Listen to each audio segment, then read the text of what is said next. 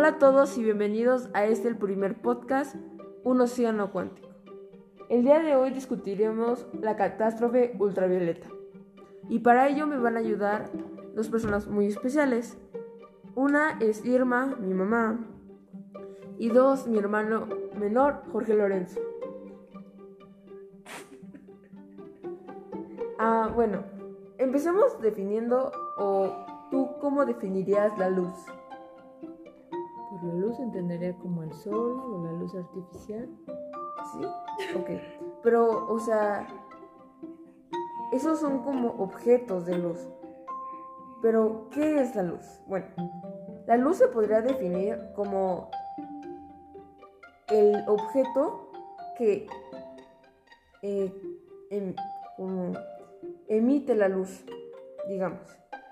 ¿Por qué la luna la vemos en la noche que brilla? Por la luz del sol. Pero el sol no tiene una, un objeto más grande que refractar, ¿no? Entonces, ¿cómo brilla? Bueno, para eso existe la luz infrarroja. La luz infrarroja es una luz muy débil que a los ojos de los humanos no es posible ver, pero en algunas especies sí, como en las serpientes. Esto que a, su, a una elevación de su temperatura es posible verla. Por eso cuando nosotros vemos el sol es que está muy caliente. Pero llega un punto que está tan caliente que deja de emitir un color cálido, o sea, un color rojo, un color, y llega a ser blanca o azul. ¿Por qué? Porque estos colores este, reflejan la luz, o sea, la envían hacia otro lado. Y los objetos oscuros, como el negro, la absorben. Y esto se llama la absorción de la radiación. Y esto es algo muy interesante porque damos inicio a lo que es la, eh, el, la contraste ultravioleta, eh, la contradicción ultravioleta. Esto, ¿tú sabías que fue como lo que dio inicio a la, a la física cuántica? ¿Sabes qué es la física cuántica? No, no lo sé, si me ayudas a entenderlo. Pero, o sea, para ti que no tienes mucha experiencia en esto de la física, ¿cómo lo definirías? Pues una rama de la física más especializada. Ok. Ah, la física cuántica, mamá, es la física que o sea, los movimientos que estudian los átomos, atómicamente hablando. ¿Sabes lo que es un átomo? Más o menos. Como, más o menos, ¿cómo lo entenderías tú? Pues un átomo es un objeto. Un átomo es la mayor división de un objeto. O sea, digamos, tú tienes una galleta, la partes a la mitad, a la mitad, a la mitad. Pero llega un punto que ya no la puedes dividir a mano. Te queda un granito, pero ese granito lo puedes seguir dividiendo, ¿no? Hasta el momento lo más que pudimos llegar es al átomo. Y de ahí a los protones, neutrones, todas las partes. Pero tú conoces la en la parte, ¿cómo se llama? La ley de Dios.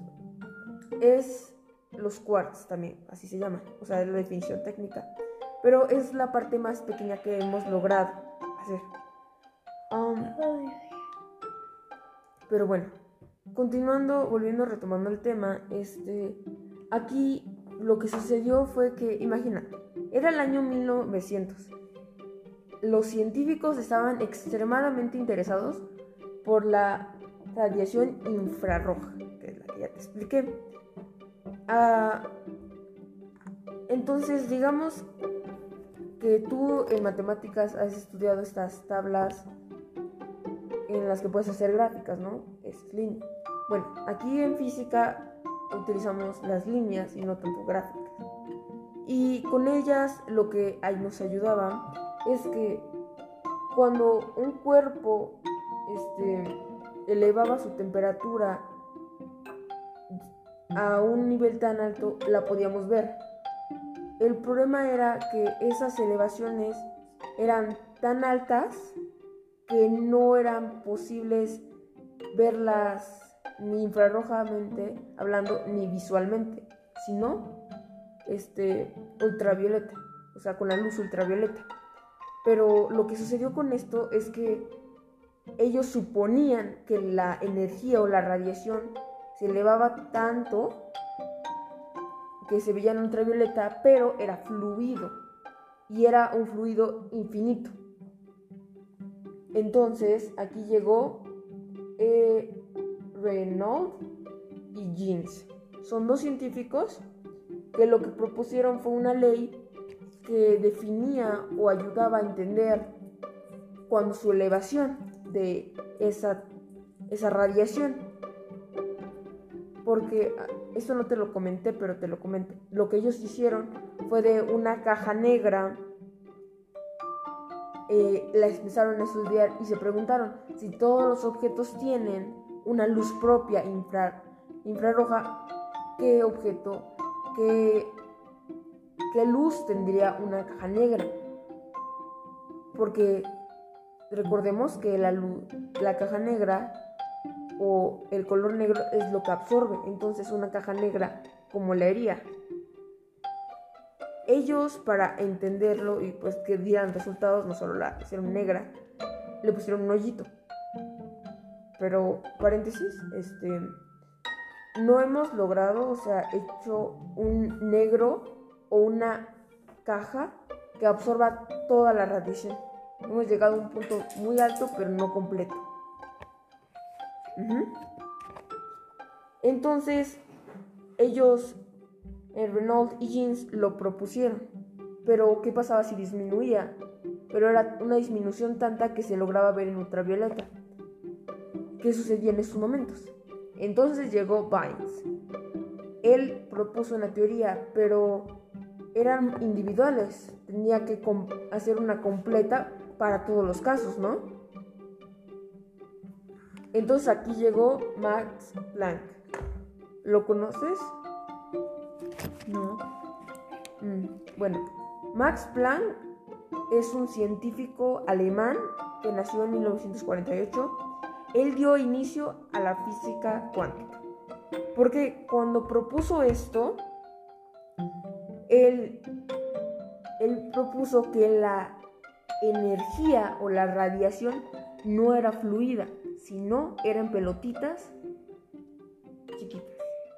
A esto se llamó cuantos.